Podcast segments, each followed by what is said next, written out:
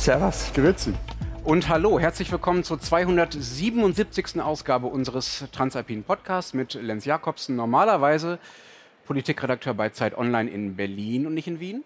Matthias Daum, Leiter der Schweizer Ausgabe der Zeit, eigentlich in Zürich und jetzt vor einem Menschenmeer an der Buchmesse in Wien. Und Florian Gasser, Leiter der Österreichseiten der Zeit in Innsbruck, ah, Wien. Also herzlich willkommen, äh, schön, dass wir wieder dabei sein dürfen bei der Buchmesse, auch in diesem Jahr äh, zum äh, dritten Mal. Ich freue mich ja besonders, wir haben ja schon eine kleine Tour hinter uns, wir waren am Montag in Zürich, jetzt sind wir in Wien. Ich freue mich immer besonders, wenn ich es mal in die Schweiz und nach Österreich schaffe. Vor allen Dingen, weil wir in den vergangenen Wochen haufenweise Mails bekommen haben, die uns von der Schönheit des Landes vorgeschwärmt haben, der Länder. Wir haben nämlich einen kleinen Lyrikwettbewerb ausgerufen. Zu gewinnen gab es Tickets für unseren vergangenen Auftritt in Zürich am Montag und die Bitte war, ein Liebesgedicht an eines der drei Länder zu schreiben und uns zu schicken. Ja. Ja. Ja. Und das, du hast mir ein bisschen lattern, weil Deutschland hat da echt schlecht abgeschnitten. Also wer noch Liebesgedichte an Deutschland hat, immer noch gerne schicken an alpen.zeit.de. Wir haben da einiges aufzuholen. 80 Prozent der Liebesgedichte oder der Oden an die jeweiligen Länder gingen nämlich an Österreich und Schweiz. Und Deutschland kam fast nicht vor. Und äh, ich glaube, ich tue den meisten Gedichten nicht unrecht, wenn ich sage, da war ganz schön viel Alpenkitsch dabei. Wir haben ja jetzt ein paar Beispiele mitgebracht, weil wir gedacht haben, das wäre ja schade, wenn die bei uns irgendwie in einem Word-File, in einem Teams-Ordner verstauben würden, diese Gedichte. Und wir sind ja hier auf einer Buchmesse. Also, erstes Beispiel. O Österreich, Nachbar so nah, in deinem Glanz erstrahlt mein Herz, o ja. Deine Berge und Täler so bezaubernd und schön. In deiner Nähe möchte ich stets. Jetzt wird es Gön heißen, aber es heißt Gehen. Na, es sind, ist, ist nicht Rilke, der da Gedichte geschickt hat, muss man dazu sagen. In Tirols Tälern, wo die Natur uns umarmt, die Bergluft, in der das Herz vor Freude stürmt, wo Skifahrer wedeln, Wanderer sich verlieren. Das ist aber pötisch. Wir haben nicht gesagt, dass es gut ist. ja. Be Berge ragen majestätisch stolz in der Schweiz, wo die Freiheit wohnt. Jeder Gipfel, jede Wiese, jedes Holz erzählt eine Geschichte, die belohnt. Ich habe noch eins. Bitte. Noch in den Bergen majestätisch und hoch liegt Österreich, ein Land zum Verlieben durch. Die Alpen, die Alpen glitzern im Sonnenlicht. Ein Anblick, in dem sich das Herz verliert. Das klingt ja alles wunderschön, also vielleicht nicht jede Zeile dieser Gedichte, aber zumindest klingt es so, als wären diese Länder sehr schön. Wenn das so ist, warum zur Hölle sitzen wir dann hier in einer grauen Messehalle und nicht in irgendeiner schönen Alpenidylle? Na, immerhin sitzt nicht in Dortmund in einer grauen Messehalle. ja, Moment, die, Dort die Dortmunder Messehalle ist größer als die hier. Ja, ja aber auch nicht schöner. Und drumherum ist halt dieses Wien die lebenswerteste Stadt der Welt. Also, so, also, also drumherum ist der ÖMV. -Tower. Ja, halt in die anderen, mit der U-Bahn ein paar Stationen. Aber ich meine, Erzherzog Rudolf hat mal über Wien geschrieben, das sei ein gottgesegnetes Stück Erde, ein Zentrum großartiger künstlerischer und wissenschaftlicher Entfaltung, wo Natur und Völkerleben einen großen Stapelplatz der Kultur für Gegenwart und Zukunft geschaffen haben. Ein bisschen mehr Respekt. Da. Und es geschehen hier ja biblische Wunder nicht Sofas, die immer tiefer werden, sondern jedes Jahr, wenn wir hier sind, bestellen wir irgendwie ein Wasser oder eine Cola und jedes Mal wird das zu Weißwein. Wir bekommen mir jedes Mal eine Flasche Weißwein aufgenötigt. Warum auch immer. Ich weiß nicht, ob es daran liegt, dass wir so aussehen, als hätten wir es nötig, oder ob sie einfach den Weißwein loswerden wollen. Aber er schmeckt natürlich äh, sehr gut. Aber äh, was wir uns als Thema gewählt haben, Sie haben es sich äh, vielleicht schon gedacht, ihr habt es euch vielleicht schon gedacht, wir wollen reden darüber, warum es eigentlich in den Alpen so schön ist. Oder warum die Alpen als so schön erklärt werden. Woran liegt das, dass wir, wenn wir an Idylle denken im deutschsprachigen Raum, daran denken, wie es in den Alpen aussieht? Diese geschnitzten Häuserchen und das schöne Panorama, alles das, was ich da oben in Berlin nicht habe und die 500 bis 800 Kilometer südlich davon auch nicht, das gilt als Schönheitsideal im deutschsprachigen Raum. Warum ist das so? Warum ist es bei euch so schön, Florian? Fangen wir mal mit den Basics an. Es war langer Habsburger. ich Sissi gehört. Kommt noch. Aber na, die Basics waren vor den Habsburgern. Hat eine Zeit gedauert, aber so vor rund 50 bis 30 Millionen Jahren ist Wien am Meer gelegen, an der Parathetis. Und die kontinentalen Platten Eurasiens und Afrikas sind so aufeinander zugedriftet, haben sich aufgefaltet und die Alpen sind entstanden. Cool, ja, gell? toll, danke Florian für die Erklärung. Ich glaube, das meinte ich nicht. Also tektonische Platten haben wir in Deutschland schon auch. Da hat sich auch mal ab und zu was verschoben. Trotzdem werden unsere tektonischen Platten ja nicht weltweit auf Postkarten gedruckt. Da muss ja noch ein bisschen mehr dahinter stecken. Ja, aber ich glaube, müssten wir nicht jetzt zuerst sowieso mal drüber reden, was denn überhaupt schön ist. Also, also was das bedeutet und vor allem. Außer, dass wir Weißwein geschenkt kriegen, meinst du? Nee, das ist vom Gut wer überhaupt als Erster die Behauptung in den Raum gestellt hat, dass diese hügelige, bergige, schroffe, kalte, eisige, steinige Landschaft überhaupt schön ist. Ja, aber das ist ein guter Punkt, weil dass die Alpen schön sind, das ist ja eigentlich in der Menschheitsgeschichte betrachtet erst seit kurzem. In deinen 80 Millionen Jahren Zeiträumen, in denen du neuerdings Nein, Menschheitsgeschichte, also ja. auch vergangenen, weiß ich nicht, paar zehntausend Jahren. Aber was waren sie denn vorher, bevor sie schön waren? Vorher waren sie hässlich eine Zumutung. Einfach eine sie, Zumutung. Sie, sie, so, so, sie, sind im Weg gestanden. Also die Ahnen, die, die hier gelebt haben, die waren angepisst davon, dass Landwirtschaft mühsam ist, dass man da ständig zwischen Alm und Tal und so weiter wechseln muss.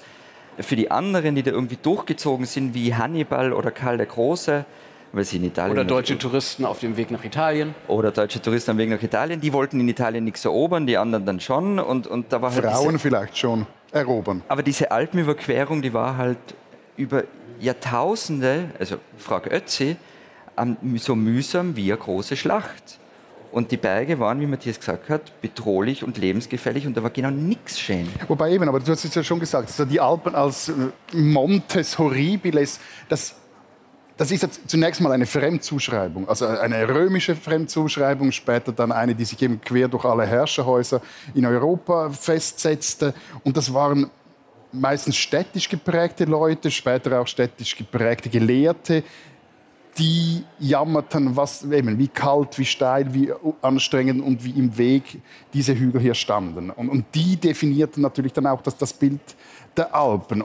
Gleichzeitig sind die Alpen ja seit, seit Jahrhunderten, Jahrtausenden ein, ein, Kulturraum. Also du hast selber gesagt, also da wurde Landwirtschaft betrieben, die Menschen versuchten diesen Raum auch urbar zu machen. Und was die Alpen ja wirklich auch unterscheidet von anderen Hochgebirgen, jetzt, wenn man das jetzt mal global anschaut, die stehen relativ nah oder auch damals schon an städtischen Zentren oder an, an, frühen Siedlungsgebieten, also der Provence, dem Rhonetal oder der Po-Ebene. Also die standen nicht irgendwo im Juhe und da war einfach nichts. Und irgendwann, ja, sie standen irgendwann mal kam man dann Sie standen im Weg zwischen Norden Europas und Süden Europas und das ist es mit drüberziehen. Und ich meine, das mit der Fremdzuschreibung mit den Römern, klingt gut. Das stimmt. Das wissen wir halt nicht. Also so, so 7000 vor Christus haben Bauern die Alpen begonnen zu besiedeln. Und ich gehe davon aus, dass die das auch nicht cool gefunden haben dort immer. Die haben es halt nicht aufgeschrieben, im Gegensatz zu deinen Römer. Aber jetzt, jetzt projizierst du da nicht deine eigene Bergfaulheit auf deine Vorfahren? Nein, es, es war sicher für die auch ein Problem. Ja. Und wie wurden die Alpen dann schön? Also was ist dann passiert, dass wir heute dieses idyllische Bild von dieser Gegend haben? Du hast ein bisschen die Antwort schon geliefert vorher. Habsburger. So. Und also natürlich haben die damit zu tun. Zu dem kommen wir dann noch. Aber also im Grunde ist es so, egal ob in der, in der späten Neuzeit oder in der Gegenwart, die Schönheit der Berge war und ist immer eine Fremdzuschreibung. Also ich habe ehrlicherweise bis vor zwei Wochen noch nie die Kinder der Toten von Elfriede Jelinek gelesen. Ich bin jetzt auf Seite 50, weiter bin ich noch nicht gekommen. Das, das erzählt er nur, weil wir auf einer Buchmesse yes, sind. natürlich. das ist total ein Wild Ride. Aber also dieser Roman mit diesen sexbesessenen Zombies, die da durch die Berge herumkreuen. Und da kommt dann irgendwo der Satz vor, also ich paraphrasiere das jetzt nur, dass die Natur erst durch die Touristen schön wird. Und natürlich haben wir das, das andere, das offenbar schön finden, in Österreich weitlichst ausgenutzt und tun das bis heute. Jetzt bist du zeitlich ein bisschen gesprungen von deiner 80 Millionen Jahre Perspektive, also von der Plattentektonik direkt zu Elfriede Jelinek. Mhm. Da fehlt, da fehlt glaube ich, ein bisschen was dazwischen, oh. Florian. Nein? Nichts passiert in Österreich und in Mitteleuropa dazwischen. Nein. Ich kann dir helfen, Lenz. Die Alpen wurden, das kann man eigentlich relativ genau beziffern, wann die schön wurden. Das war im 18. Jahrhundert. Also war die Zeit, dass die modernen Naturwissenschaften entstanden, die Aufklärung anrollte und da verloren die Berge zumindest teilweise ihren Schrecken und sie wurden dann interessant zuerst, sie wurden später dann erhaben und eben auch schön. Und weil wir hier auf einer Buchmesse sind, die vermutlich berühmteste, vermutlich auch eine der wichtigsten Quellen dafür oder Belege dafür ist ein Gedicht. Aber keins von denen, das wir gerade Nein, vorgetragen keins von haben. denen, das wir gerade, gerade vorgetragen haben. Wobei wir uns jetzt nicht so sehr über unsere lyrisch begabten Hörerinnen und Hörer... Ja, vor allem, weil wir es nicht besser Nein. können. nee, das Gedicht Die Alpen vom, des äh, Berner Naturforschers, auch wieder ein Städten, Albrecht von Haller. Und äh, übrigens ein durch und durch transalpiner Typ, 1708 in Bern geboren, studierte dann in Tübingen, promovierte in Leiden in Holland, lehrte in Göttingen, war Mitglied der Leopoldina. Danke, dass du diesen Wikipedia-Eintrag noch untergebracht hast. Aber was ist jetzt mit dem Gedicht? Also A, du lernst einfach immer was, wenn du mit uns zusammensitzt. Und B, also das Gedicht schrieb von Haller, als er eine Alpenreise 1728, glaube ich, unternommen hat, zusammen mit einem Kollegen aus Zürich, nicht minder bekannten, dem Herr Gessner. Und damit begründete er nichts weniger als die Alpenidyllik. Also seither gibt es dieses Bild in den Köpfen, nicht nur in den Schweizer Köpfen, sondern auch in den österreichischen und auch in den deutschen Köpfen, dass in diesen Alpen, dass da die Natur, die Vernunft und die Freiheit ihren Sitz haben und gleichzeitig auch, das spielt ja da immer auch mit, wenn wir die Alpen schön finden, polemisiert von Haller in diesem Gedicht auch gegen den Überfluss als Zitat der Last der Quell und auch gegen die Städte, die ein Hort, der, also ein, irgendein Sündenpfuhl oder so sind. Sag ich mal etwas, äh, Wien zum Beispiel. Wien, Zürich, Dortmund, Düsseldorf. Das, äh, Dortmund besonders übel. Ja.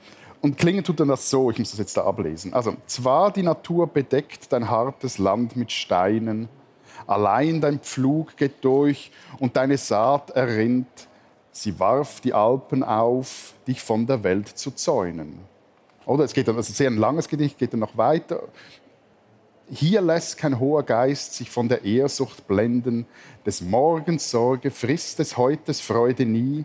Die Freiheit teilt dem Volk aus milden Mutterhänden mit immer gleichem Maß Vergnügen, Ruh und Müh. Kein unzufriedener Sinn zankt sich mit seinem Glücke. Man isst, man schläft, man liebt und danket dem Geschicke. Gefällt dir nicht, Florian? Nee, das ist ein bisschen verschwobelt. Also dieses, man isst, man schläft, man lebt und danke dem Geschick. Also ganz ehrlich, wir sind da ein bisschen, ein bisschen weniger verschwobelt. Auf der Alm, da gibt es kein Sünd, oder? Auf das kommt es dann raus am Ende. Was aber stimmt, also du hast schon von dem Gedicht ja schon sehr oft erzählt und so dieses eine Gedicht, mit dem die Alpen plötzlich schön wurden. Sie wurden plötzlich besungen und mit Gedichten versehen und so weiter. Dieses eine Gedicht, das gibt es für Österreich jetzt nicht. Also wir haben uns dann, das war bei uns auch bekannt, ist bei uns auch rezitiert worden, aber es gibt jetzt so von österreichischem Boden gibt es nicht dieses eine Gedicht. Was es aber gibt, jeder deutsche Romantiker, der irgendwann sich einmal von irgendwo in Deutschland auf den Weg gemacht hat Richtung Italien, was alle deutschen Romantiker dann haben, ist halt da durchgekommen und hat es beschrieben. Das ist jetzt die Stelle, an der dieser eine Mensch ins Spiel kommt, der an diesen Stellen immer ins Spiel kommt, der seine äh, Heimat in Weimar hatte und zu allem was zu sagen hatte. Goethe kommt jetzt. Klar, wenn ich ihn schon mal zitieren kann. Der war nämlich begeistert und das ist ja etwas, was, was also nicht in Wien, aber so, wenn man ein bisschen weiter westlich in Österreich geht, sehr gern zitiert wird. Innsbruck liegt herrlich in einem breiten, reichen Tale zwischen hohen Felsen und Gebirgen. Von Innsbruck herauf wird es immer schöner, da hilft kein Beschreiben. Auf den gebahntesten Wegen steigt man eine Schlucht herauf, die das Wasser nach dem Inn zusendet. Eine Schlucht, die den Augen unzählige Abwechslungen bietet. Moment, das mit den Abwechslungen finde ich wirklich interessant, weil das ja tatsächlich ein, ein geografischer, tektonischer, würdest du sagen, Unterschied ist zwischen den Alpen und zwischen anderen Landschaften, die in Norddeutschland ja eher flacher sind. Also Bisschen. wenn ich durch die Alpen laufe, sehe ich potenziell hinter jeder Ecke was Neues. Ja, also die Landschaft kann sich verändern, ich kann ein neues Tal sehen, ich kann einen neuen Gipfel entdecken. Es gibt einfach wahnsinnig viel Abwechslung. Wohingegen, wenn ich in Norddeutschland morgens loslaufe, dann sehe ich quasi morgens schon, wo ich abends ankomme, weil es einfach so flach ist, dass sich dass einfach einfach nichts ändert im Laufe der Zeit. Und das macht, glaube ich, schon einiges aus, warum die Alpenlandschaft als schön gilt, einfach weil, platt gesagt, mehr los ist hier. Also nicht hier, aber in den Alpen. Hast du gerade gesagt, in Wien ist weniger. Na, in Wien ist total viel los, also besonders auf der Buchmesse, wahnsinnig viel. Bist du eigentlich etwas neidisch auf Florian? Ja, absolut. Also klar. Also mir geht das immer so, dass wenn, gerade bei Florian, Was heißt jetzt das? also, wenn in Österreich mal wieder was passiert, Sie können sich das jetzt selbst ausfüllen mit äh, gewissen Dingen, die so durch die Schlagzeilen gingen in den letzten Tagen oder Wochen. Wir reden, glaube ich, heute mal nicht über Herrn Benko. Wenn in Österreich mal wieder was passiert und ich beginne Mitleid zu empfinden mit Florian dafür, was er hier alles erdulden muss innenpolitisch. Nein, nein, nein, nein, nein. Du willst deine Schadenfreude befriedigen und Nein, rufst ihn nein, an und, und willst das. Ich erste bin- Hand erfahren. Das ist pure Empathie. Und dann zoomen oder skypen oder machen was auch immer, wo wir uns gegenseitig bei sehen, um zum Beispiel Podcasts vorzubesprechen. Und dann sitzt er da in Innsbruck auf seiner Halbalm, wo er wohnt, mit diesem geschnitzten Balkon und diesem Panorama im Hintergrund und ich bin schon wieder voller Hass.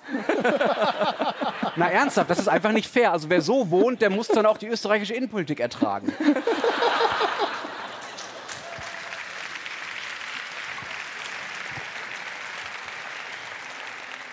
Ich bin mir jetzt über diesen Applaus nicht ganz sicher, was da heißt. Das war kein Mitgefühl für dich. Na eben. Ich könnte jetzt über die Habsburger reden. Das ist immer deine Ausrede. Ja, bitte fang an. Meinetwegen. Nein, eben wie die Berge schön worden sind. Und das hat nämlich tatsächlich mit den Habsburger zu tun. Also weil diese Schönheit der Berge, so wie sie heute dir verkauft wird, wie sie allen verkauft wird, es ist ja auch ein Heimatgedudel. Und dieses Heimatgedudel, das ist untrennbar mit dem Alpenkitsch verbunden. Und das geht natürlich zu einem Teil auf die Habsburger zurück. Einerseits auch auf den Sprachenstreit in diesem Vielvölkerreich, also irgendwie der reinste Kern der Monarchie ist, diese, ist dieser deutschsprachige Teil, der mit den schönen Alpen, mit Franz Josef in Bad Ischl, mit Sissi in Meran, mit der Eisenbahn auf dem Semmering. Dann sind so Maler dazukommen wie Franz von Defregger, die haben aus diesem wirklich brutalen Bergbauernleben, das war, da war nichts schön am Bergbauernleben. Und die haben dann in ihren Bildern daraus eine Idyll gemacht und es ist ja Zusammenhalt am Berg und im Dorf und alles war schön. Und aus all dieser Gemengelage plus Ablehnung der Moderne, was natürlich einmal dann bedeutet Rückzug sozusagen ins Rurale, aus all dem ist dann diese Österreich-Industrie entstanden, bis Gut, heute. Aber bist jetzt nicht gerade auch diesem, was hast, wie hast du es genannt, Heimatgedudel, also dieser Österreich-Ideologie auf den Leim gekrochen? Also ich meine, ohne die Ausländer wärt ihr ja nie auf die Idee gekommen, irgendwelche Hügel hochzukraxeln und ihr würdet da immer noch allein in eure, euren Krachledern dann durch die Berge ziehen, also ohne die Engländer ganz Ja, ja, konkret. klar. Klar, also wenn es dann da um die Eroberung der Berge geht, also das waren irgendwelche snobistischen Engländer, die da, daherkommen. Sie, ich meine, Einheimische werden nie auf die Idee kommen, auf einen, aus Spaß, ich meine, ich komme bis heute nicht auf die Idee, aber aus Spaß auf einen Berg raufzugehen und da rauf zu kraxeln. Ich meine, vielleicht, wenn mal eine Kuh entlaufen ist, dass man da irgendwie nachgeht und sie sucht, aber dass man aus Spaß an der Freude sich in Lebensgefahr begibt und so einen Berg, na. Nee, aber na. das ist ja bis heute das Interessante. Also das gehört ja eben im 19. Jahrhundert so in der besseren Gesellschaft oder höheren Gesellschaft gehört es ja dazu, so eine Grand Tour durch Europa zu machen. Und irgendwann mal standen dann die Alpen nicht mehr im Weg, sondern man hatte dann die Idee, ja gut, lass uns da mal rauf, eben kraxen oder runter Skifahren etc.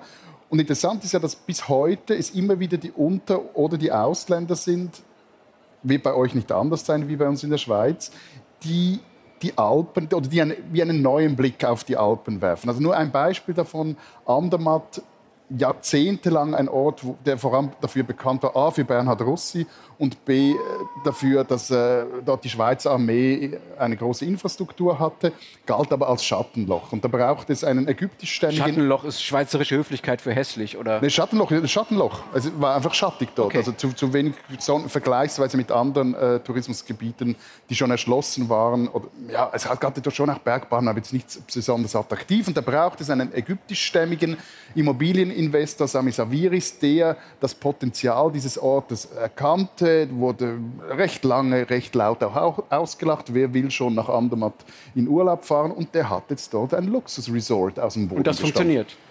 bei Immobiliengeschichten ist immer etwas heikel, das mit dem Funktionieren, wie wir ja. Äh, Ich weiß nicht, wovon nein. du redest. aber ja, sagen wir mal ja, es funktioniert. Aber jetzt, also wir wollen eigentlich über Schönheit reden. Jetzt reden wir doch wieder über Tourismus. Das kann doch nicht sein. Das muss doch einen Unterschied zwischen den beiden Dingen geben. Oh, oh. Nee? Na, Waren Schatzille, alles wir.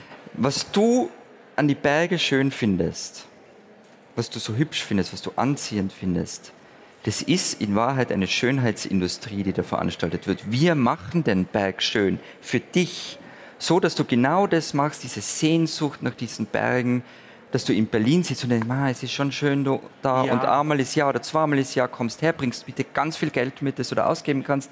Das wäre nicht so schön. Aber Ohne Florian, die. Ich glaube dir das nicht ganz. Es stimmt doch nicht, dass die Berge nur aus der Ferne schön sind. Du wohnst in Innsbruck. Du bist derjenige, der auf diesen Internetplattformen ständig Bilder postest von deiner Umgebung und darunter den Hashtag Alpenkitsch setzt. Dann kannst du mir doch nicht erzählen, dass, es, dass nur ich das schön finde. Das, das bist du, der da, doch, der da lebt, doch offenbar auch, der es schön findet. Na gut, er ist so ein gewitzter Kerl, weil er für einen deutschen Verlag arbeitet, das natürlich weiß, dass all seine Verlagskolleginnen und Kollegen in Hamburg eben auch auf diesen Alpenkitsch abfahren und er da sein Rating durch die Decke jagen kann. Du kriegst Provision. Ja, Tourismusdirektor. Also ich meine, Ja, also es stimmt schon. Also auf einem Berg zu stehen, das hat für mich schon so, so ein Gefühl von daheim sein. Weil ich halt da irgendwie zwischen Bad Schakofel und Nordkette aufgewachsen bin und wenn ich da auf dem Berg bin oder auch wenn ich an See, das ist so, okay, da bin ich irgendwie daheim.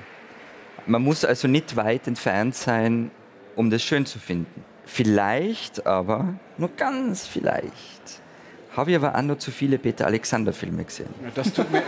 und, und bin selber auch ein Opfer dieser zwei Jahrhunderte Brainwashing. Berge schön, Berge toll, alles super. Willst du wieder mein Also- Mitgefühl haben, Florian? Ja, das kriegst eh. du heute nicht. Sorry. Nee, nee. Opfer for life. Aber erklär doch mal, Lenz, wieso zieht es dich und die Deinen, damit meine ich jetzt die Deutschen, denn so sehnsüchtig in die Alpen? Also ich gehe ja auch in die Alpen, ich bin ja auch in den Bergen unterwegs, aber ich habe immer so bei dir das Gefühl, so, wir waren auch schon unterwegs irgendwie in, äh, ja, wo war das? Vorarlberg, Tirol, nein, Vorarlberg und irgendwann mal dann, dann hat es so Schnee und, und du, das war so, Lech war Lech wir, Lech, genau. wo so drei Und dann- Meter Schnee waren. und Ja. dann, dann merkte man, da, da gehst du auf, da geht dein Herz auf, da strahlst du das. Ja, das ist halt nicht alltäglich für mich. Also das ist so, wie es euch vielleicht nach Italien zieht oder generell ans Meer oder in die Südsee oder vielleicht auch wo, wo auch immer hin, wo ihr gerne hin wollt, was euch fremd ist. Für mich sind die Alpen und dann gerade so idyllische, schneebedeckte Orte wie Lech, das ist natürlich für mich ein verklärtes Idyll, was nicht so alltäglich erreichbar ist wie für euch. Was für mich alltäglich erreichbar ist, sind die deutschen Mittelgebirge. Ja? Und die deutschen Mittelgebirge sind natürlich, können natürlich nicht gegen anstinken gegen die Alpen. Da machen wir uns nichts vor. Also das, die haben auch ihre schönen Seiten, aber die Alpen sind natürlich die, die Deluxe-Version davon. Gut, aber vielleicht ist auch eine das blöde Idee, ein Gebirge Mittelgebirge zu nennen. Wie sollte man es dann nennen? Niedriggebirge oder Das wie? Supergebirge, das deutsche Gebirge, das. Das schönste Ja, die haben ja Gebirge. alle einzelnen Namen, aber da weiß ich Das ja, dass ihr die noch nicht mal Schweizer kennt. Also ich kann auch Harz sagen. Das Oder die- steigert die Attraktivität nicht. Das, das klebt. Nein, nicht das Sofa ist harzig.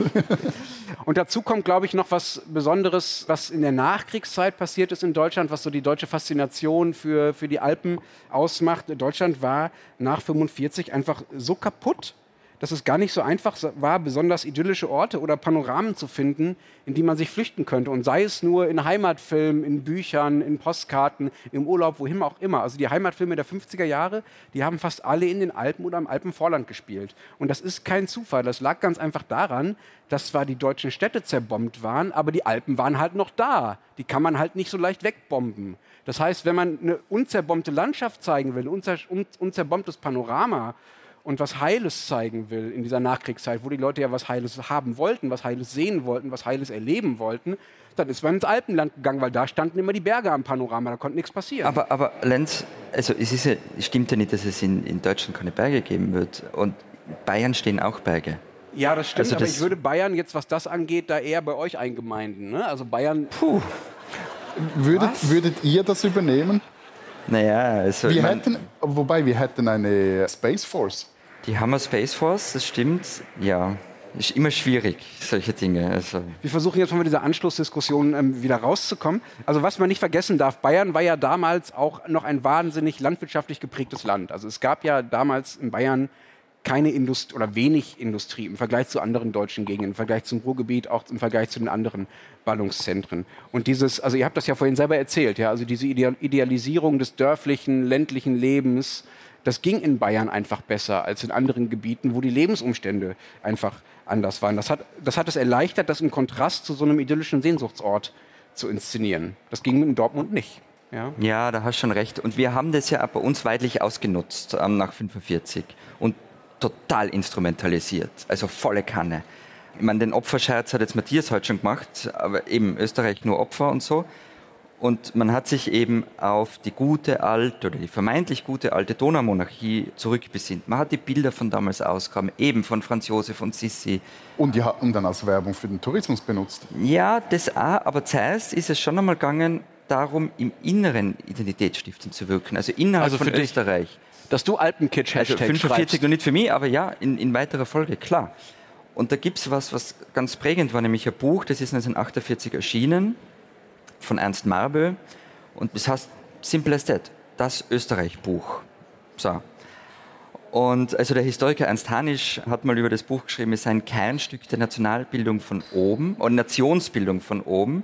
Das Ding ist in vier Sprachen übersetzt worden, Auflage von mehr als 100.000 Stück, viele Bilder drinnen, total aufwendig gestaltet. Und es beginnt damit, steht ganz vorne, das Geheimnis der Schöpfung liege über der Landschaft des mächtigen Stroms, also der Donau, und der hochgetürmten Kette schneebedeckter Alpengipfel.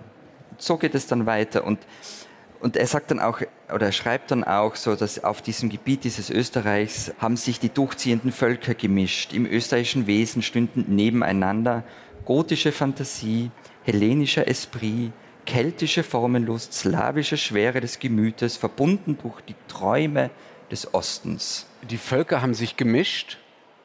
Österreich als Mischvolk. Wir wollen ja heute nicht über österreichische Innenpolitik reden. Aber ich hoffe, das hört Herbert Kickel nicht. Weißt du was, der wäre dann ein Mischvolkskanzler. Das klingt sowieso so.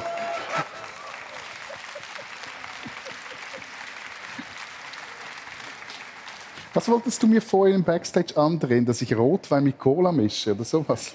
Du bist unser Mischgetränkskanzler, das ist okay. Ich komme da nicht mehr raus aus der Geschichte. Aber ja, wobei der ist zum Beispiel auch sowas, also das machen ja ganz viele Politikerinnen und Politiker, über das haben wir auch schon mal gesprochen, dieses sich in den Bergen zeigen, wandern gehen. Van der Bellen hat das gemacht in seinem Heimatwahlkampf. Sebastian Kurz hat das gemacht und Herbert Kickel. Das Interessante ist der Unterschied. Also Sebastian Kurz und Van der Bellen sind wandern gegangen und Herbert Kickel ist so in, in absoluter Klettermontur unterwegs und wirklich auf jeder Wand, die im Weg steht, kraxelt er auf und Was lasst muss er uns euch alle mit Zeit beweisen, wissen, Florian? dass er mehr Ehrgeiz hat als ihr Deutschen, wenn es ums Backgehen geht, vielleicht? Ich weiß es nicht. Aber zurück zu diesem Buch, diesem Österreich-Buch, das so identitätsstiftend war, wenn's, auch wenn es heute keiner mehr kennt. Es steht dann an, es stehen also Dinge drinnen, dass der Barock, wobei da drinnen steht unser Barock, also die Kunstrichtung, die dieses ganze Land durchzieht, kannst keine fünf Meter gehen, ohne dass irgendwo ein Barockbau steht. Also hier würde ich fünf Meter schaffen. Ja, okay. Und der verkörpere die Harmonie der Gegensätze, sei ein glänzender Spiegel des Abendlandes Europas. So, und das ist das eine, also sozusagen das Buch, das setzt mal den Ton und dann kommen, du hast schon gesprochen von den Heimatfilmen, die auf einmal auftauchen. Sissi, im Weißen Rössl am Wolfgangsee und so weiter. Und da ist aber dann alles Interessante, das sind Filme, da wären wir nämlich wieder bei der Fremdzuschreibung, die oft gar keine österreichischen Produktionen waren. Amerikanische oft, ne? Es waren deutsche und es hat aber auch amerikanische gegeben. The hills are alive. Bestes Beispiel, ja. Sound of Music. Hat in Österreich so gut wie niemand gesehen, wobei das wäre mal interessant, einen Test zu machen. Kann- Wer Wie, hat, wer hat Sound of Music, und zwar nicht so, hahaha, ich schaue mal auf YouTube, sondern sich hingesetzt, von vorne bis hin zu sehen, wir verurteilen nicht. Wollen wir doch verurteilen? nein, nein. nein ich finde, das sind Bildungsbürgerinnen und Bildungsbürger. Und was aber ist, Amis und Asiaten, die herkommen, die kennen diesen Schinken alle. Die fahren dann in Bussen durch Salzburg auf Sound of Music Stadttour und solche Sachen. Und Sound of Music nutzt uns bis heute ökonomisch. Weil das noch Tantiemen abwirft für das österreichische Liedgut, oder? Na, aber das ist jetzt kein Scherz beim Fachkräftemangel. Bitte? beim Fachkräftemangel. Also ich was, hab- was, Fachkräftemangel. für Opernsängerinnen oder, oder Schlagerstars? Also, ich habe das im Standard gelesen. Ein Text, die Wirtschaftskammer will, also die österreichische Wirtschaftskammer will auf den Philippinen Fachkräfte anwerben für Österreich. Und der Generalsekretär der Kammer hat gesagt, man habe dort gute Karten in der Hand, weil Sound of Music der Anknüpfungspunkt schlechthin sei, weil viele Musik- und Karaoke-begeisterten Philippinen haben das zu Österreich im Bild und sind total begeistert davon. Aber we, we, weißt, du, was, Super. weißt du, was wirklich super ist? Bodo Ramelow ist- war doch gerade auf einer Reise durch Vietnam, um äh, Fachkräfte für, Ost, äh, für, die, ähm, Thüringen. Für, Thüringen. Land. Bundesland anzuwerben. Mhm. Ich meine, ihr müsst nicht mal dorthin reisen. Ihr könnt einfach diese, diese Stream-Links schicken und die kommen. Ab und an beneiden wir uns euch ja schon. Aber wenn wir jetzt vielleicht nochmals von Karaoke zu den Landschaften zurückkehren.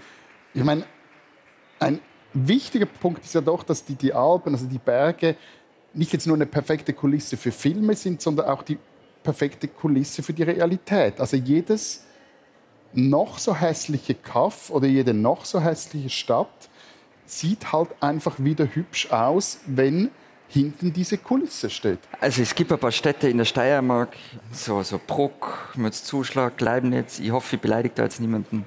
Ja, aber wenn du da in die Ferne, es ist du dann kriegst trotzdem, die Berge nicht kaputt. Du kriegst, sie, ja. du kriegst sie, oder er würde sagen, nicht weggebombt. Also wir waren ja voriges Jahr für äh, Du hast es vorher gesagt, so. ja. Nein, nein, nein. Aber wir waren ja voriges Jahr für unseren äh, Servus Grüezi Hallo Film, den wir mit Dreisack gemacht haben, waren wir in äh, Sölden unterwegs. Und ähm, Lenz und ich waren wirklich etwas erstaunt, wenn nicht zu sagen enttäuscht. Ernüchtert, ja. Also das ist ja so ein Epizentrum dieser Wintersport-Schwerindustrie dort. Das ist eigentlich ein Dortmund in der Vertikalen. So. Sag einmal.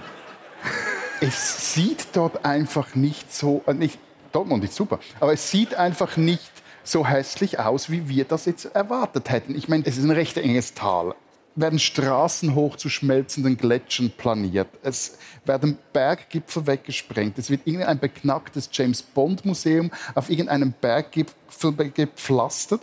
Aber zumindest so mit einer gewissen Distanz. Also wir waren da auch Helikopter fliegen, da hat man so etwas die Distanz. Und sieht das alles noch ganz hübsch aus? Also Darf ich da kurze Klammer aufmachen? Ich weiß jetzt nicht, ob ich jetzt Ja sagen soll. Ist völlig wohl eine rhetorische Frage. Diese ständige Empörung über weggesprengte Berggipfel und Straßen und Skipisten langweilt mich so unglaublich. Ja, aber Weil ihr redet auch immer mit mir über das Tempolimit. Da musst du einfach mit leben. Ja, aber die langweilt das auch. Die lang, das langweilt ja. Es, weil es immer von dieser Idee ausgeht, dass irgendwas von dem, was wir so als schön in den Bergen bezeichnen, überhaupt in der Natur bezeichnen, etwas mit ursprünglicher Natur zu tun habe. Es gibt ein paar Quadratkilometer in Niederösterreich, der Urwald, Rotenwald, das ist Urwald, okay. That's it in Österreich. Und alles andere ist eine Kulturlandschaft. Das ist das, was ich vorher gemeint habe mit der Schönheitsindustrie.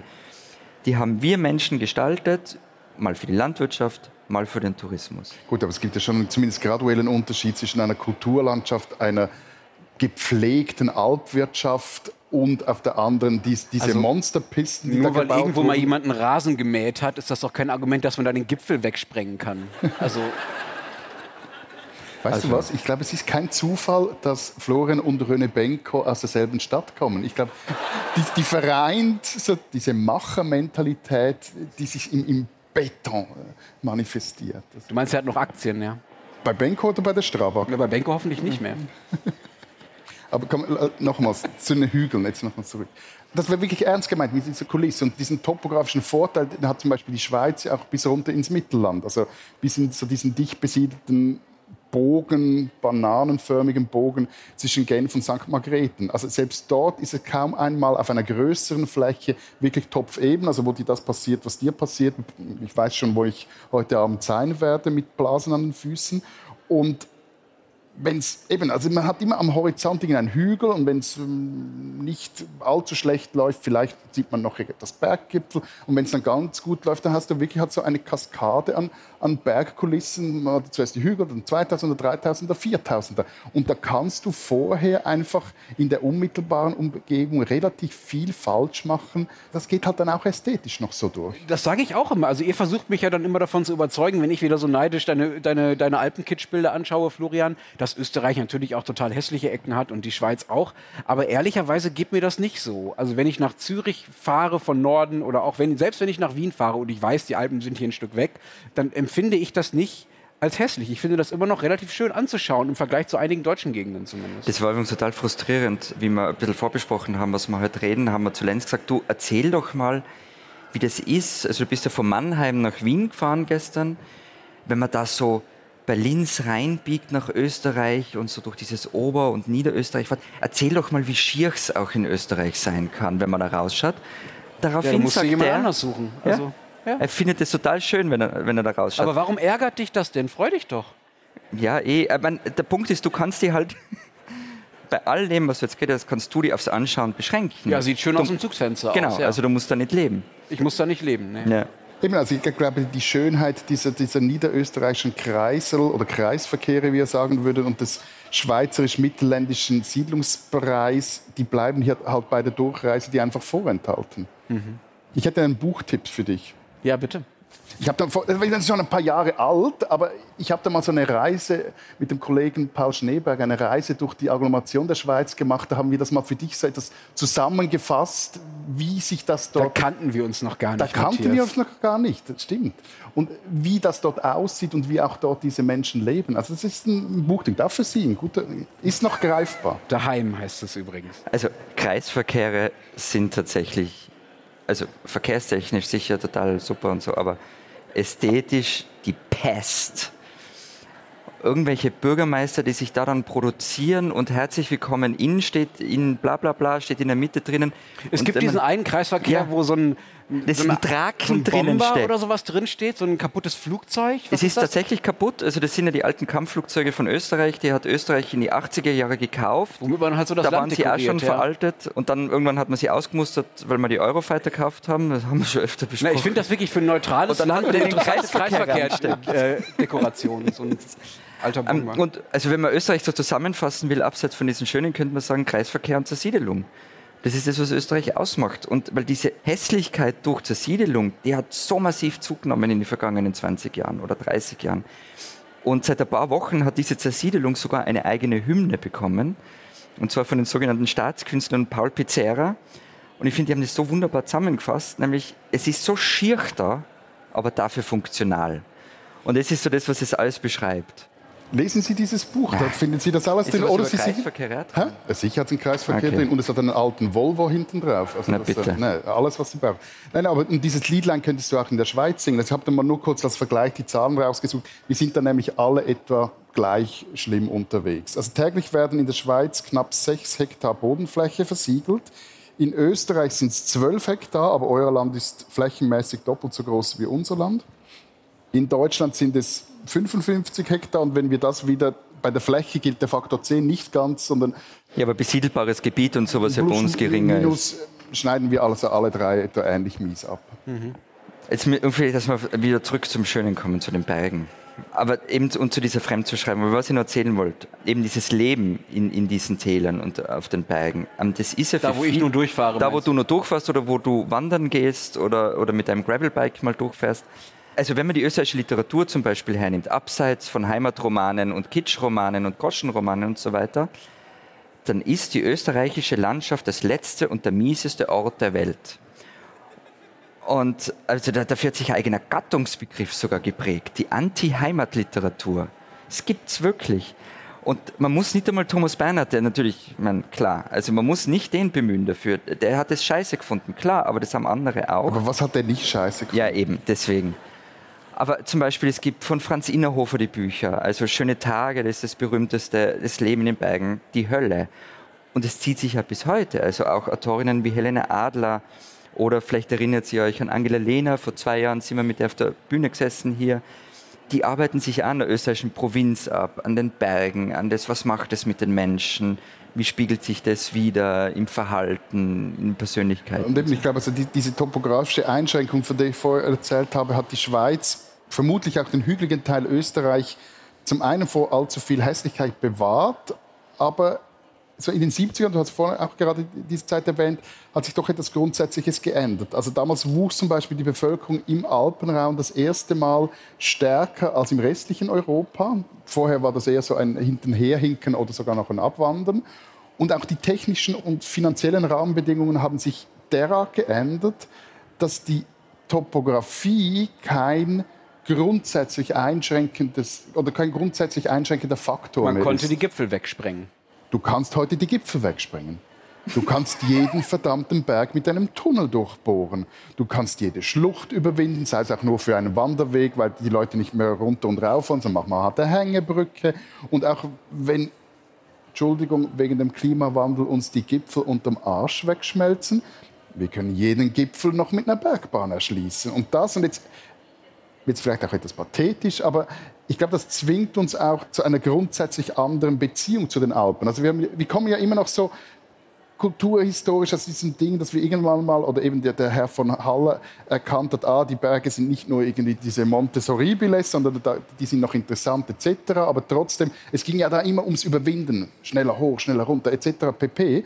Und das ist, glaube ich, aber heute auch eine, du hast den Begriff schon jetzt mehrfach benutzt, eine Kulturlandschaft, die wir doch mit einer gewissen Sorgfalt pflegen. Dazu zählen nicht James Bond Museen und auch schützen müssen. Jetzt vertiefen wir nochmal wann anders. Aber du gibst mir recht. Mm, ja, schon. Gleichzeitig finde ich, nur weil etwas vor 100 Jahren so war, muss es auch nicht weiter so sein. Also die Diskussion gibt es ja zum Beispiel bei der Albenwirtschaft.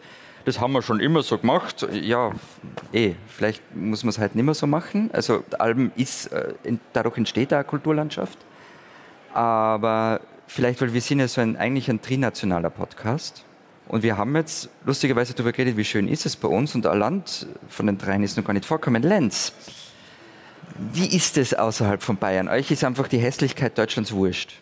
Ja, wir kommen ja oft genug zu euch. Nein, also natürlich tue ich Deutschland Unrecht und würde sehr, sehr viele böse Mails kriegen, wenn ich jetzt sagen würde, Deutschland sei objektiv hässlich. Also wir haben ja jetzt in den letzten 40 Minuten, glaube ich, auch schon rausgearbeitet, dass die Frage, was als schön gilt und was als hässlich gilt, nicht objektiv daran hängt, wie es irgendwo aussieht, sondern dass es durch kulturelle Prägungen schön oder hässlich gemacht wird. Und natürlich ist Deutschland nicht objektiv hässlicher als eure Länder. Es sieht einfach anders aus als bei uns. Ich glaube, diese sozusagen diese die spektakulären Ansichten der Alpen machen schon einen Unterschied. Ich glaube aber auch, dass es bei uns einfach diese ja, diese enge Verbindung von, von Selbstbild und auch vom eigenen ökonomischen Erfolg, von, das, von dem, was man auch arbeitet und worauf sozusagen der Wohlstand einer Region gründet und der Art, wie das Land aussieht, in dem man lebt, wie die Region aussieht, in der man lebt. Also, dass es schön ist und dass man stolz darauf ist und dass man damit seinen Lebensunterhalt zum Beispiel verdient, weil man im Tourismus arbeitet. Das ist bei uns einfach nicht so wichtig. Das ist nicht so prägend. Für uns sind Landschaften nicht so wichtig wie für euch. Das war jetzt auch wieder so verschwurbelt wie das Alpengedicht. Also, was du mir sagen willst, ist, ihr habt es einfach nicht nötig, das, das nur auf schöne Landschaften zu Sie setzen. Also nicht so wie Fußball. wir. Sie, ihr habt ja noch was anderes außer schöne Landschaften. Ja, wir haben auch ein paar Dinge erfunden und so, aber ihr natürlich auch. Aber ja, ich würde behaupten, dass es in Deutschland nicht so, nicht so verbreitet ist und es als nicht so notwendig angesehen wird, nicht so eingeschliffen ist, stolz darauf zu sein, dass es zufällig, da wo man wohnt, schön ist. Das finde ich schon eine sehr österreichische Eigenart, in der Schweiz vielleicht auch. Aber so dieser Stolz mit den Talbewohnern in diesen Touri-Orten einem zeigen, wie schön es hier ist, das ist ja nicht nur ein Marketingtrick. Das kommt Nein, ja, nein, es gibt, ja also auch es was gibt, Ident Identitätsstiftendes. Ja, ja, es gibt ja, es gibt ja haufenweise Umfragen darüber und zwar seit über Jahrzehnte hinweg, dass man in Österreich sehr stolz auf die Natur ist und also wo man ja wahnsinnig viel dafür kann, dass das da steht. Aber Aber mich würde es trotzdem wundern, wenn jetzt Florian und ich in Deutschland Urlaub machen möchten. Was sind denn die deutschen Landschaften, die bei euch als schön gelten? Ja, Dortmund natürlich. Also, Ja, klar. aber da waren wir jetzt ja schon. Wir wollen ja an einen anderen, an einen neuen Ort. ja, ihr kennt nichts in Deutschland, oder? Das ist auch irre. Ne? Also Doch, so, so, so. Bayern und Hamburg. Bayern und Hamburg. Ja, und noch Nord- und Ostsee. Ihr und wisst, dass da Rügen. oben irgendwo auch noch mehr ist. Da war ich sogar schon mal. Ah, wow. Ja. Also um rauszufinden, was in Deutschland schön ist oder wie in Deutschland schöne Landschaften verstanden werden, muss man nur auf die Titelseite der Zeit, also unserer Zeitung schauen von vergangene Woche, glaube ich, wo Caspar David Friedrich drauf war. Das ist ja derjenige, der die Wahrnehmung der deutschen Landschaften wahnsinnig stark geprägt hat bis heute. Also die Elbauen bei Dresden, die Wälder und Berge in der sächsischen Schweiz, diese Felsen, die da so rumstehen, die Ostsee bei Rügen auch, das wilde, brausende Meer. Da stehen dann so Wanderer immer im Vordergrund. Ich glaube, alle, die hier sind, kennen das wahrscheinlich und schauen in diese sehr weiten und sehr wilden Landschaften hinein. Darüber ist dann noch so ein zerklüfteter, sehr bewölkter Himmel. Das ist, wie man schon an dieser Bildbeschreibung merkt und wir alle wissen, die diese Bilder kennen, natürlich eine völlig andere Landschaftsdarstellung, ein völlig anderes Landschaftsverständnis als dieser, sorry, dieser Kitsch, den ihr euch da über 100 Jahre antrainiert habt. Wies- Wieso nennt ihr eigentlich eine eigene Landschaft nach einem unserer Länder? Sächsische Schweiz, ja. Ja. Ich weiß es nicht. Also ich glaube, dem Tiroler würde es nie in den Sinn kommen, irgendein Tal als Tirol, Tri-. Tiroler Deutschland zu bezeichnen. Außer es sei irgendein Freizeitpark. Das hat aber, glaube ich, andere Gründe, warum das keine gute Idee wäre. Wobei die, die Bilder nur, nur kurz, weil wir ja eben da um einen, äh, in einer kulturbürgerlichen äh, Umgebung sind, die sind übrigens noch bis, glaube ich, am 19. November in Winterthur in der Sammlung Stiftung Reinhardt zu sehen. Die Caspar David Ja, Friedrich ja. Bilder. Also quasi ums Eck. von Nicht da. von hier, aber von, von Zürich aus ums Eck. Ich mag ja die Bilder von Caspar David Friedrich. Ich mag die wirklich gern. Aber sie sind, du hast eh schon gesagt, sie sind unglaublich düster. Und ich habe mir gewundert, ein bisschen, wie ich dann die Titelseite gesehen habe bei uns, Caspar David Friedrich, der ein neues Buch ist erschienen, das war der Anlass. Und da stand dann auf der Titelseite der Zeit dazu Sehnsucht nach Trost. Und immer da sagt, welcher Trost soll denn das sein? In diesen Also, Landschaften. ja, also da, da schaut man eben in so einen Wald rein. Es ist total düster, es ist spooky, gespenstisch und man hat so das Gefühl, wenn ich da reingehe, dann wartet schon die böse Hexe in ihrem Knusperhäuschen. Also ich gehe da sicher nicht rein in diesen Wald. Also welche Sehnsucht nach Trost? Entschuldige? Ja, ich glaube, dass das kein Zufall ist, dass du jetzt vom Wald sprichst. Also das, was bei euch die Berge sind, ist bei uns am ehesten, also jetzt als, als nationales Landschaftsselbstbild gewissermaßen, sind bei uns, ist bei uns am ehesten der Wald und eben nicht, sind nicht die Berge. Also die, das kann man auch historisch erkennen, die deutsche Freiheitsbewegung, frühes 19. Jahrhundert, die hat so diese rauschenden Wälder zum Sehnsuchtsort erklärt. Übrigens auch in der Zeit, in der die einmal durchbewirtschaftet waren gewissermaßen. Also das ist eine Kulturlandschaft geworden, die waren eigentlich nicht mehr so wild, wie sie vorher waren. Und genau in dem Moment hat man versucht, das Wilde darin äh, wiederzuerkennen. Es gibt dann Gedichte von Josef von Eichendorff, der hat haufenweise Gedichte geschrieben, in dem immer vom rauschenden Wald und vom Wald als dem Hallraum der deutschen Seele die Rede ist. Und dann gibt es den Freischütz zum Beispiel, diese Oper von äh, Karl Maria von Weber, da spielt die Hälfte des Stückes spielt quasi in einer Schreckensschlucht im Wald, also eine Schreckensschlucht. Ja? So Das schön, ist, so schön. ja, ja. Das ist also wirklich kein friedlicher und kein, kein schöner Ort, der da gemalt wurde. Nichts Idyllisches. Wie war das vorher in dem Gedicht? Die warmen Hände der Mutter verteilen irgendwas und man findet Trost. Das ist im deutschen Wald ganz bestimmt nicht so. Es geht so weit, dass dieser Turnvater wir hatten- über den haben wir auch schon ein paar Mal gesprochen, der so diese deutsche Leibesertüchtigung erfunden hat, der hat mal vorgeschlagen, man sollte doch an den Außengrenzen Deutschlands oder der deutschen Länder damals die Wälder aufforsten als Schutzwall gegen mögliche Feinde, damit die nicht einmarschieren können. Also das ist eher das Landschaftsverständnis damals gewesen. Ne? Also sehr instrumentell das deutsche Wesen, das sich kämpferisch quasi in diesem Wald die eigene Seele findet und dann den Wald auch nutzt, um damit das Land zu verteidigen. Das ist natürlich was völlig anderes das, was du von den Habsburgern Kantoristen erzählt hast. Also, damit lockst Kantoristen Ich wollte gerade sagen, ich glaube, Also- wir überlegen nee. uns das nochmals mit unserem Deutschlandreisli. Aber Mhm. was ist denn das für ein deutsches Wesen? Aber eben, wir haben vorher von Haller gelernt, in den Alpen ist kein Sünd, wie du so schön gesagt hast, und es ist dort die große Freiheit. Aber warum ist denn bei euch vom deutschen Landschaftswesen irgendwie nichts geblieben? Also wieso flüchtet ihr heute nicht in die Wälder, sondern in die Alpen? Das Ja, ja, und noch, noch eine Zusatzfrage, weil, also was du jetzt erzählt hast von den, von den Wäldern, es ist ja Militarisierung der Natur auf eine gewisse Art und Weise. Ja, also das beim ist Schutz nicht nur sowieso, das, aber aber, auch- aber auch. genau. Aber es gibt ja auch das andere. Also an schönen Beschreibungen der deutschen Landschaft fehlt es ja nicht. Also bei jedem Blümelein, das irgendwo sich den Weg mal durch einen Rasen gebahnt hat und raufkommen ist, ist schon deutscher Romantiker gestanden, der ein Gedicht über dieses eine Blümelein schreibt. Und das ist irgendwie alles weg.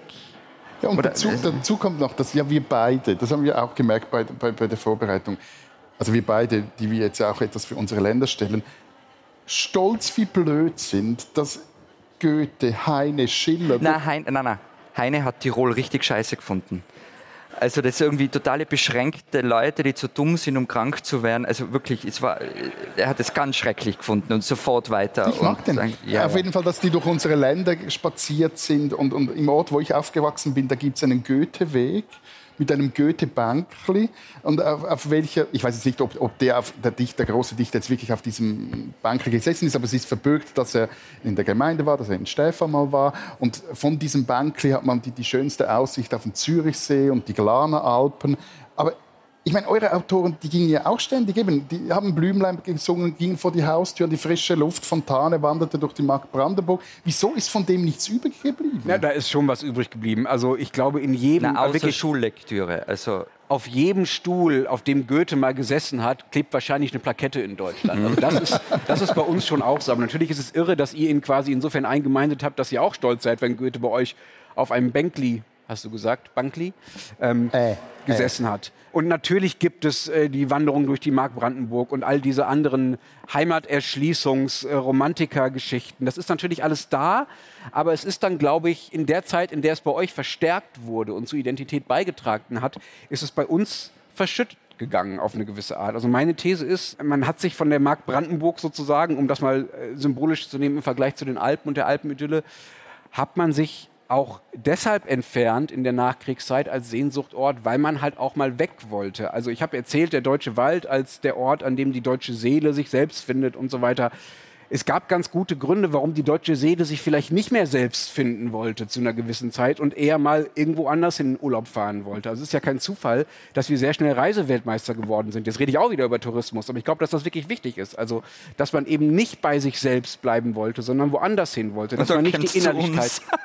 Ja, dann kommen wir zu euch. Ja, ihr wart ja Opfer, das hatten wir ja schon. Ihr habt ja damit nichts zu tun gehabt. So, also ich glaube, dass das damit viel zu tun hat und die Folge davon ist, dass heute viele Deutsche ihr eigenes Land schlechter kennen als das Ausland, zumindest was diese landschaftlichen Prägungen angeht und was die verschiedenen Regionen angibt. Es gibt ein wahnsinniges Unwissen darüber, wie es eigentlich wo in Deutschland aussieht. Es gibt Deutsche, ich glaube, das ist, sind wirklich viele, die können Tirol von Südtirol unterscheiden, aber die können nicht den Teutoburger Wald vom Odenwald unterscheiden. Ich glaube, das ist wirklich, da gibt es wirklich eine große Ignoranz. Wobei, was ich ja gelernt habe in diesen Jahren, die wir diesen Podcast machen, dass es bis heute Tiroler gibt, die Südtirol und Tirol immer noch nicht auseinanderhalten können. Nicht, untereinander, nicht auseinanderhalten wollen. Das ist der wichtige ja. Unterschied. Ja.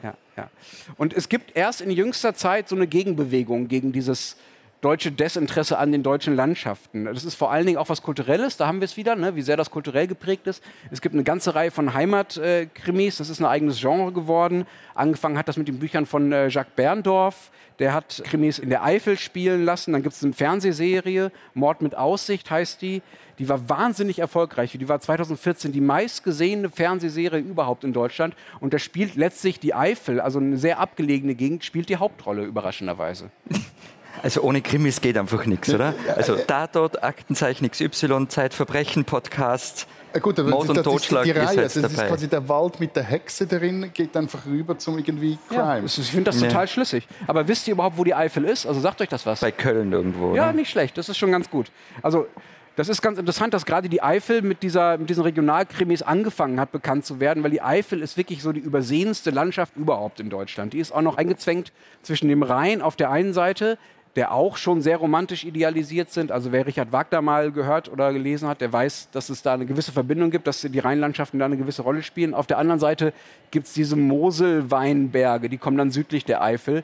Eine der wenigen wirklich wahnsinnig idyllischen Landschaften in Deutschland, zumindest jenseits des Alpenvorlandes. Und dazwischen liegt halt äh, die Eifel. Und das zeigt, dass es offenbar, also dass gerade das so hervorgekramt wurde und offenbar das jetzt so stark wirken kann, dass es offenbar wieder ein stärkeres Bedürfnis nach regionaler Identifikation gibt und dass vielleicht auch das Interesse der Deutschen an ihren heimischen Landschaften und an ihren regionalen Besonderheiten wieder gewachsen ist. Und es ging damals nur los mit diesen Eifelkrimis. Das geht weiter. Es gibt riesige Bestseller, Dörte Hansen, Altes Land zum Beispiel. Die hat mehrere Bestseller geschrieben, die in verschiedenen Gebieten, um es mal so allgemein zu sagen, um euch nicht mit Regionalkenntnissen zu überfordern, in verschiedenen Gebieten Norddeutschlands spielen. Das ist flach ist es flach. Überall, wo diese Krimis oder diese Bücher spielen, das sind keine Krimis, ist es flach und die eigentlichen Stars in diesen Büchern äh, sind eigentlich die norddeutschen Tiefebenen. So. Und das kommt zurück. Und da finde ich, da passiert gerade was, zumindest in den letzten, sagen wir, zehn Jahren ungefähr. Also das ist ja auch so Umkehrung von dem, was wir machen. Eben bei uns ist ja alles fruchtbar, wenn, wenn Österreich beschrieben wird. Aber heißt es, wenn man das jetzt längerfristig denkt, wird Deutschland wieder schön? Äh, ja. Und wir gehen es hart wissenschaftlich an. Es gibt einen Auftrag des Bundesamts für Naturschutz. Die haben den äh, Professor für Landschaftsplanung und Landschaftsentwicklung, ich muss das ablesen, Michael Roth auf einem äh, staatlich finanzierten Projekt durch das Land geschickt, um eine, Zitat, Karte der Schönheit für Deutschland zu entwerfen. Der ist 15.000 Kilometer quer durch die Republik gefahren. Der hat über 10.000, Zitat, landschaftstypische Fotos gemacht. 3500 Menschen befragt und 40.000 Bildbewertungen analysiert. Also wahnsinniger Aufwand um herauszufinden, wo es in Deutschland schön ist. Und, und was ist bei diesem Germany's Next Top Landscape Contest rausgekommen? Kein schöner Land heißt die Serie dazu. Schönes Lied auch. Ja.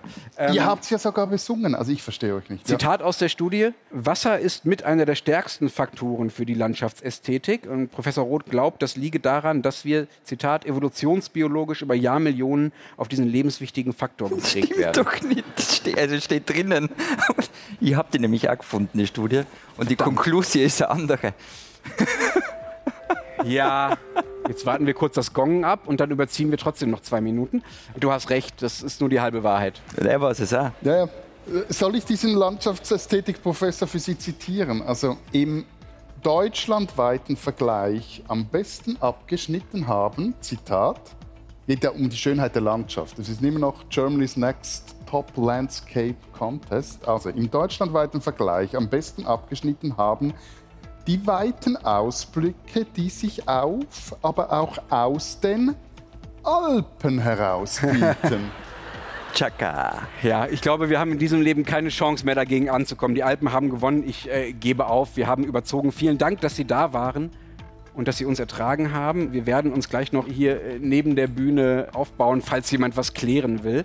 Ähm, zum Beispiel über deutsche Landschaften. Und wir haben noch aktuelle Zeitausgaben auch noch äh, mitgebracht und wir hoffen, Ihnen hat es gefallen. Äh, wir hören uns dann bei denjenigen, die uns jetzt nachhören, nächste Woche wieder. Bis dahin sagen wir Papa. Adieu. Und tschüss.